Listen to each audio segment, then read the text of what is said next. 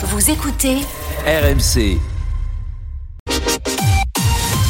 RMC, la matinale week-end. Votre journal présenté par Stéphane Duguet. Bonjour Stéphane. Bonjour Mathieu, bonjour Peggy, bonjour à tous. Dernier jour du salon de l'agriculture aujourd'hui. Un salon historique qui va laisser des traces. En tout cas, les agriculteurs sont contents qu'on ait parlé de leurs revendications. Et à 8h10, on fera le bilan de ce salon avec Lux Messart, vice-président de la FNSEA, notre témoin RMC ce matin. Des largages d'aide humanitaire par les airs sur la bande de Gaza. Premier de la sorte pour les Américains.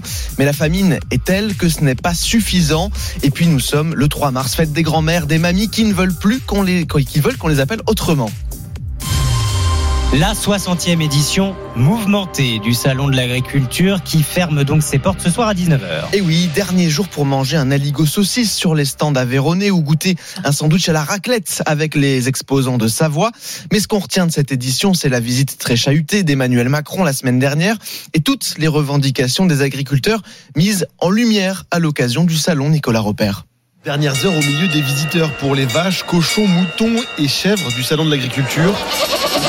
Une édition euh, particulièrement agitée, notre Tom, éleveur bovin en Savoie. Moi, je ne me rappelle pas qu'il y ait des aussi grosses manifestations. Puis il y a certains syndicats qui n'ont pas fait attention à ce qu'ils faisaient, je pense, au niveau des animaux. C'est vrai que c'est un peu le bazar. Avec leurs actions, les agriculteurs ont cependant réussi à revenir au centre des débats, se réjouit Philippe Méda, arboriculteur et président de la coordination rurale des Pyrénées-Orientales. Nous, nous avons obtenu une visibilité que nous n'avions jamais eue jusque-là.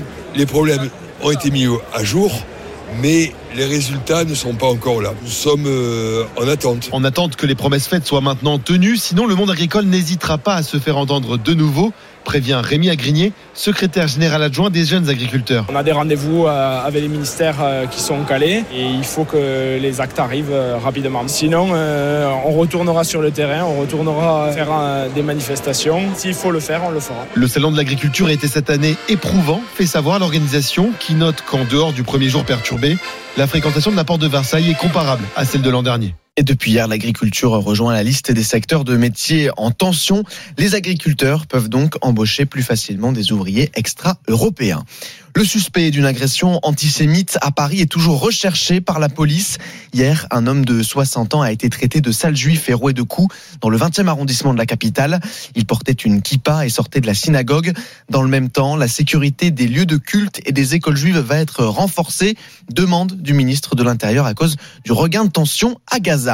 L'enclave palestinienne a reçu le premier largage humanitaire des États-Unis depuis le début de la guerre le 7 octobre. La France, le Royaume-Uni et les Pays-Bas aidaient déjà la Jordanie a organisé ses envois par le ciel de nourriture et de médicaments. Une situation humanitaire catastrophique dans l'enclave palestinienne.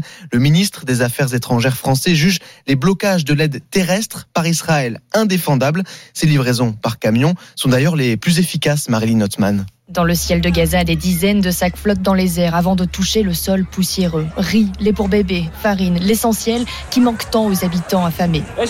Qu'est-ce que tu portes? De la farine. Tu les as trouvés où? Parachutés depuis le ciel. Hier, l'équivalent de 38 000 repas ont été parachutés. Une goutte d'eau par rapport aux besoins, car un quart des Palestiniens basés dans l'enclave souffrent de famine. Et l'ONU prévient, l'aide qui arrive de cette manière ne peut être qu'un dernier recours. La plupart des colis tombent à la mer et l'acheminement des vivres par la route est plus efficace, moins coûteux. Un millier de camions patientent toujours à la frontière égyptienne. L'accès à Gaza est bloqué par les forces israéliennes, accuse l'ONU, et son porte-parole lance un avertissement hier. Si rien ne change, une famine est quasiment inévitable. Un accord pour une trêve est d'ailleurs en négociation aujourd'hui au Caire, en Égypte. La balle est dans le camp du Hamas, dit un haut responsable américain. RMC 8h04. Direction les États-Unis où Donald Trump est le grand favori pour devenir le candidat républicain à l'élection présidentielle. L'ex-président gagne les primaires les unes après les autres. Cette nuit, il a raflé la victoire dans trois États, le Michigan, le Missouri et l'Idaho. De quoi lui donner confiance avant le Super Tuesday. Mardi, les électeurs républicains vont voter dans 15 États pour désigner leur candidat à et Donald Trump peut compter sur le soutien de son électorat très mobilisé. À Richmond, reportage d'Alfred Orange, envoyé spécial de RMC au grand meeting donné hier par Donald Trump. Il peut compter sur des supporters investis, habités même, on pourrait dire, qui dorment sur place avant les meetings pour s'assurer une place et qui n'hésitent pas non plus à traverser le pays pour tenter de l'approcher. Laura a fait 5 heures de vol depuis l'Arizona. Il a tellement d'énergie et d'amour pour ce pays et c'est authentique. Regardez toutes les foules qu'il emporte avec lui. Effectivement, autour, ils sont des milliers à patienter, casquettes, t-shirts, badges et pancartes à l'effigie de leur champion qui, dans leur esprit, n'est jamais vraiment parti. C'est mon président, c'est toujours mon président. Porté aussi par cet espoir immense et presque aveugle que la victoire finale en novembre face au président sortant Joe Biden leur tend les bras, Eddie est un habitué des meetings. Il va gagner partout, avec la plus grande avance que l'on ait jamais vue. Et s'il fallait encore une preuve de cette foi inconditionnelle en leur candidat, ce serait cette image. Ces plusieurs milliers de supporters qui ont été privés de meetings faute de place suffisante dans le centre des congrès après avoir attendu des heures et qui sont rentrés chez eux sans même se plaindre. Allez, le football, Stéphane, 24e journée de Ligue 1 qui voit Marseille étrier Clermont-Ferrand. C'est le mot. Victoire 5 à 1 des Olympiens sur la pelouse de Clermont. Troisième victoire en trois matchs pour Jean-Louis Gasset, le successeur de Gennaro Gattuso sur le banc. Et ça lui donne confiance.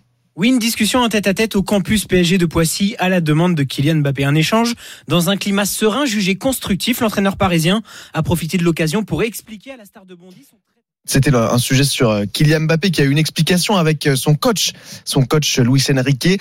L'attaquant français avait été sorti à la mi-temps de Monaco-Paris 0 à 0 vendredi.